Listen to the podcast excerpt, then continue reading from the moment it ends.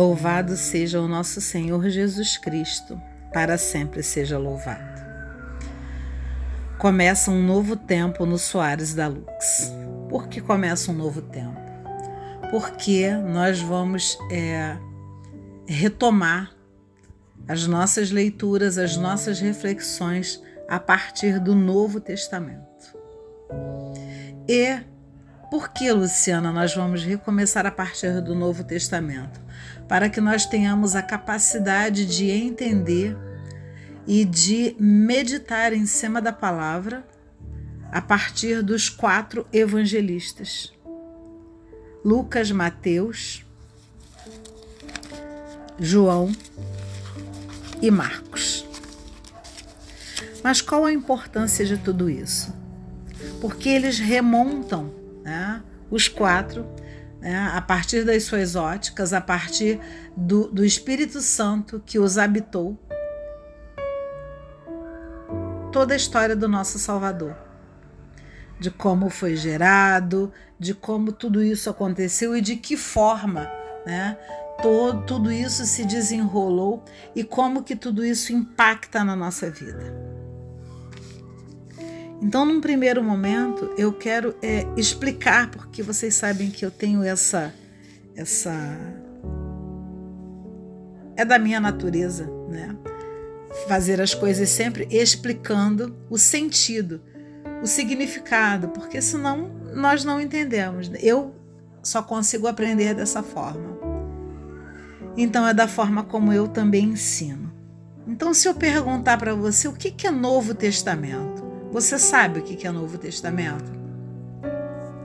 Eu hoje sei porque estudo a Bíblia, mas há bem pouco tempo, há bem poucos anos eu não sabia. Sabia alguns versículos, alguns isso, alguns aquilo, mas a gente começa, quando você começa a se relacionar com Deus de uma forma íntima, o Espírito Santo dele vai te dando de beber cada vez mais, vai abrindo a sua mente e o seu coração cada vez mais para o conhecimento.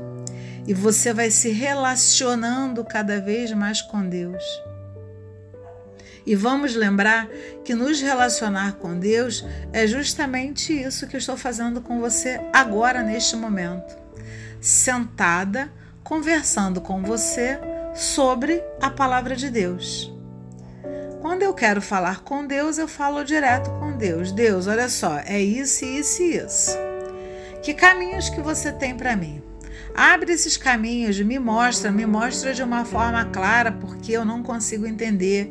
Eu ainda estou muito crua, muito imatura dentro de um processo espiritual. Eu quero aprender mais, eu quero saber mais, né? Permita que o teu Santo Espírito me abra em ciência, em sabedoria, em inteligência.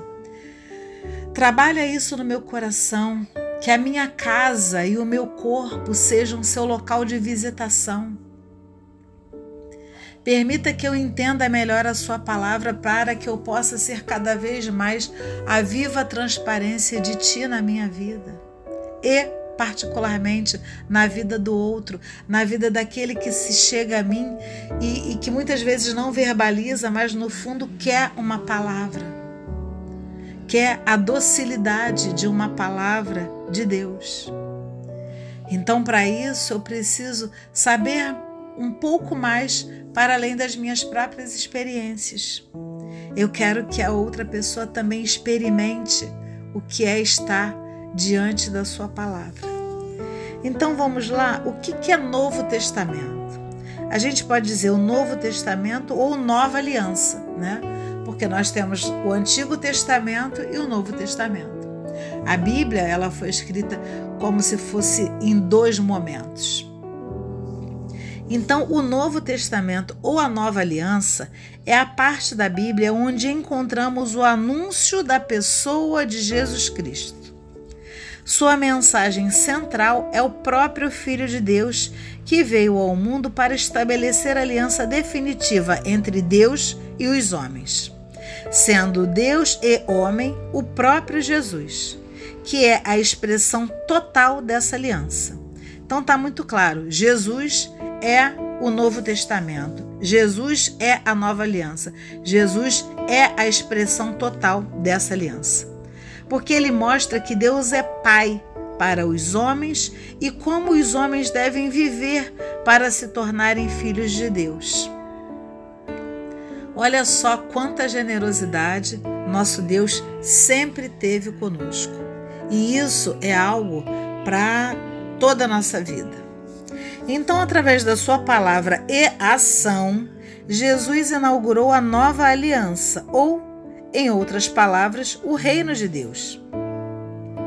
Esse reino não é mais aliança com um povo só, é aberto a todos os homens, todos os povos, de todos os tempos e lugares. Em Jesus, Deus quer reunir toda a humanidade como uma família, em que todos são chamados a viver como irmãos, repartindo entre si todas as coisas. Essa grande reunião, onde tudo é partilha e fraternidade no amor, é o reino de Deus, que, semeado na história, vai crescendo até que se torne realidade para todos. Jesus não deixou nada escrito. Ele pregou, ensinou e praticou o projeto de Deus. Isso fez com que ele entrasse em conflito com a estrutura da sociedade que o perseguiu, prendeu e matou. Mas Jesus ressuscitou, enviou o Espírito aos seus seguidores, chamados apóstolos e discípulos, e eles continuaram sua missão pregando, ensinando e fazendo como Jesus fazia. Essa parte mostra claramente que a Bíblia foi escrita por homens inspirados no Espírito Santo. Que não se tenha dúvida quanto a isso, porque está escrito aqui na palavra: Jesus ressuscitou e enviou o Espírito aos seus seguidores, chamados apóstolos e discípulos, e eles continuaram sua missão pregando, ensinando e fazendo como Jesus fazia. Foram eles que escreveram o que encontramos no Novo Testamento. Não pretenderam fazer uma biografia de Jesus, nem uma história ou crônica da ação dos seguidores dele. Não. Quiseram, em primeiro lugar, anunciar Jesus, para que os homens tivessem fé e se comprometessem com Jesus. Fé e compromisso que significam continuar sua palavra e ação constituindo o reino. O Novo Testamento agrupa 27 livros, conforme temas e estilos diferentes: Evangelhos, Atos dos Apóstolos, Cartas e Apocalipse. Os evangelhos são quatro. São quatro formas de anunciar Jesus, escritas no ambiente de comunidades diferentes. Por isso, tratam da pessoa, das palavras e das ações de Jesus de modo ao mesmo tempo semelhante e diferente. Não são biografia ou história, e sim um anúncio para levar a fé em Jesus, isto é, ao compromisso de continuar sua obra pela palavra e ação. Por isso, né, fica muito claro quando nós falamos que nós vamos ler é, Mateus, Lucas, João e Marcos, entre aspas, né? Ao mesmo tempo, eles são semelhantes e diferentes. Vou pegar um exemplo prático nosso de cada dia, né?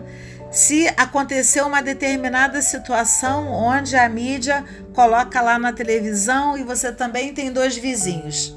Cada canal de TV vai falar aquela mesma situação de uma forma e os seus dois vizinhos também vão falar de uma outra forma.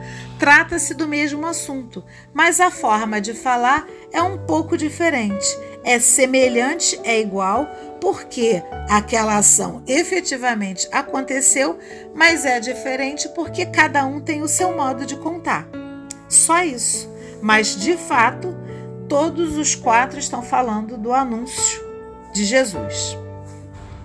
Já os Atos dos Apóstolos é uma segunda parte do Evangelho de São Lucas, porque eles mostram como o anúncio de Jesus e a formação das comunidades cristãs se expandiram ao ponto de chegar a Roma, centro do mundo naquela época. Aí vemos o sentido da missão cristã Então, repetindo, os quatro evangelhos anunciam Jesus. O Atos dos Apóstolos anuncia o quê?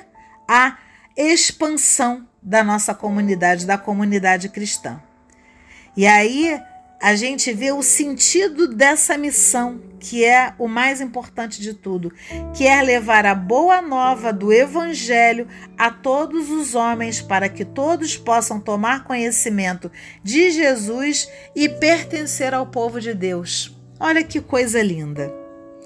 As cartas ou epístolas são escritos dirigidos às primeiras comunidades cristãs elas não só nos dão uma ideia dos problemas dessas comunidades, que os quais nós temos até hoje, né, gente? Mas também nos ajudam a ver e a superar os problemas em nossa comunidade atual. Já o Apocalipse de São João é um livro escrito em linguagem figurada. Por quê? Porque tem muitos símbolos, né? Ele se dirige aos cristãos em tempo de perseguição. O Apocalipse apresenta o Jesus ressuscitado já, como o Senhor da história, e mostra como os cristãos devem anunciá-lo e testemunhá-lo sem medo, enfrentando até mesmo a própria morte.